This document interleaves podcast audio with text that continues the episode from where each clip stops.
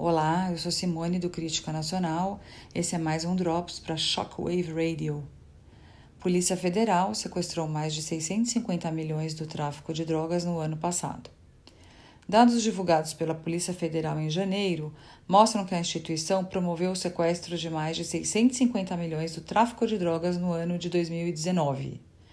Esse valor corresponde a um montante 44% superior aos valores sequestrados no ano de 2018. Em outubro do ano passado, o presidente Jair Bolsonaro sancionou a Lei 13886, que permite facilitar a venda de bens apreendidos ou confiscados de acusados e condenados por tráfico de drogas. Entre estes bens estão armas e veículos.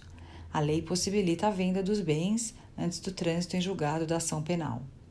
Os números indicam claramente que uma das estratégias do governo Bolsonaro de combater o crime organizado, que consiste no estrangulamento financeiro das organizações criminosas, vem apresentando resultados. Em instantes, mais um Drops para vocês.